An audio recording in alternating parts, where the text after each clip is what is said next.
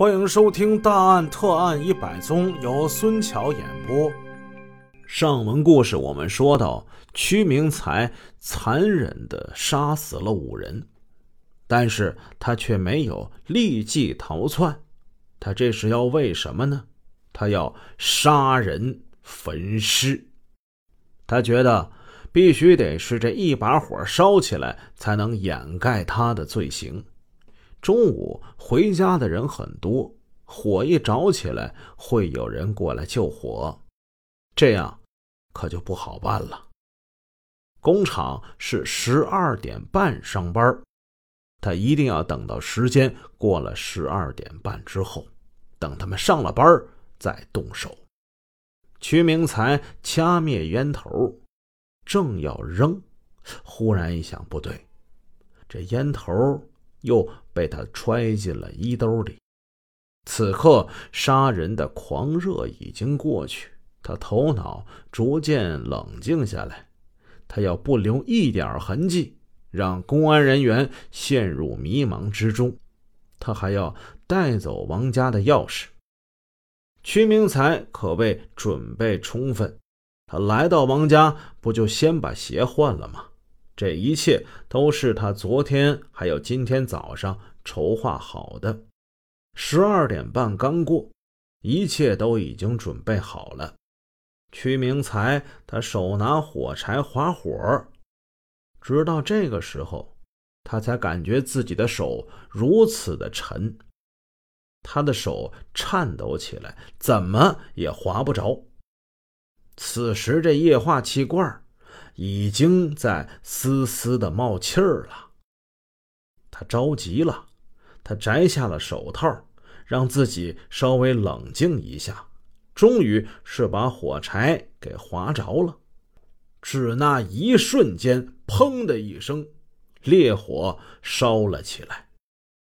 熊熊烈火燃起，屈明才拔腿就往外跑，身子刚出了屋门。没等他关门，因为这风大，门“砰”的一声就关上了，撞上了暗锁。他的右手被锁舌刮伤，出了点血。他把手甩了一下，他快步下楼。刚到楼口，忽然觉得这鞋有点挤脚，低头一看，哎呦我天，怎么回事？他皮鞋落屋里了！哎呀，我天！机关算尽太聪明啊！这，哎呀，这这这这！屈明才昨夜谋划这个作案的过程之中，仔细想了每一个细节：进屋换鞋，不留足迹；临走的时候把鞋带走，这是他一个重要的手段。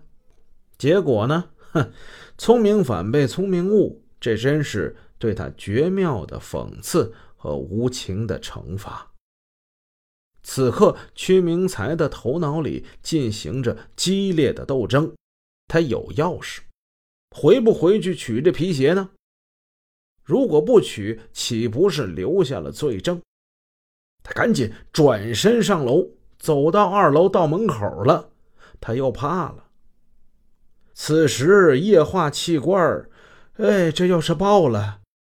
我我不是给炸死了吗？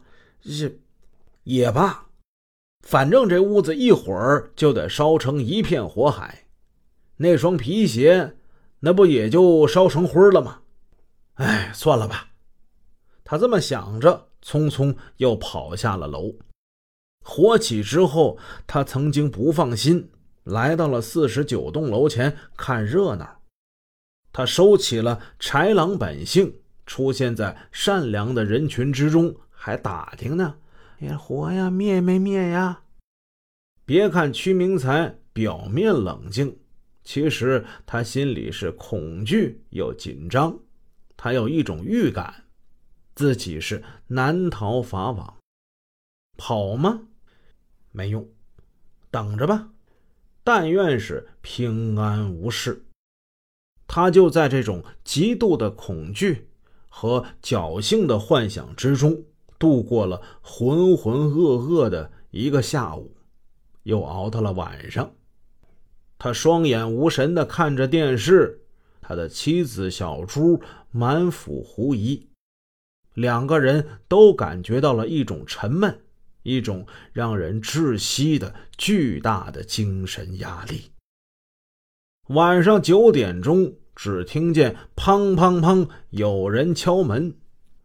那个屈明才在家吗？小朱看了丈夫一眼，屈明才无力的站起身来，走过去开门。映入眼帘的是警察，不是一个，是好多个。屈明才，你被拘捕了！小朱的心。几乎要跳了出来。屈明才这个时候还夺门想要往外跑，那来的是一个人吗？一群的刑警有力的手摁住了他，反剪他的双手，给他戴上了手铐。屈明才被押上了警车。沈阳市公安局高级法医李法医对屈明才右手的伤痕进行了检验，证明这些伤不是切肉的刀割伤的，也不是骑自行车摔伤的，反而是刮伤。化验他的血型为 A 型，与现场房门暗锁和走廊墙壁上的血型完全一致。经对比，屈明才的足迹与现场上的可疑足迹为同一足迹。刑警将现场多出来的那双皮鞋拿给妻子小朱辨认，他当即肯定鞋是屈明才的，里面的鞋垫是小朱给他缝制的。在审讯室中，预审员神情冷峻，屈明才。你知道为什么拘留你吗？我不知道。你打算什么时候交代？我没什么可交代的呀。我们拘留你是有证据的。有证据你拿呀，我看看呢。我没有罪。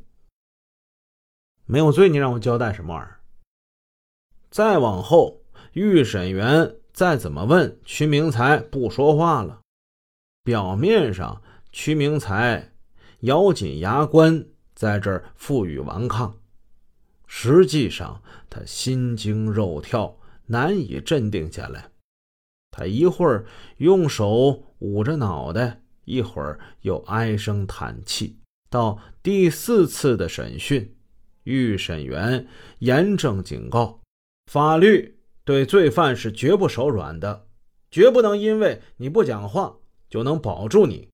有人证，有物证，照样可以定你的罪。熬时间是没有用的。在大量的人证与物证面前，屈明才最终交代了自己的杀人、抢劫、强奸、纵火等一系列犯罪事实。四幺五的血案发生之后，三台子地区乃至整个皇姑。整个沈阳都被震动了，人们纷纷讨论着这个案子，几乎大家都在问同样一个问题：怎么能出这种事儿呢？这起害人的血案，它的根源究竟是什么呢？答案只有两个字，那就是赌博。赌博是引起这场特大血案的根源。逢年过节了，亲戚朋友总愿意玩两把。玩可以呀，千万别沾钱。主播常听见这样的话，叫“大赌伤身，小赌怡情”。这话可着实是害了不少人。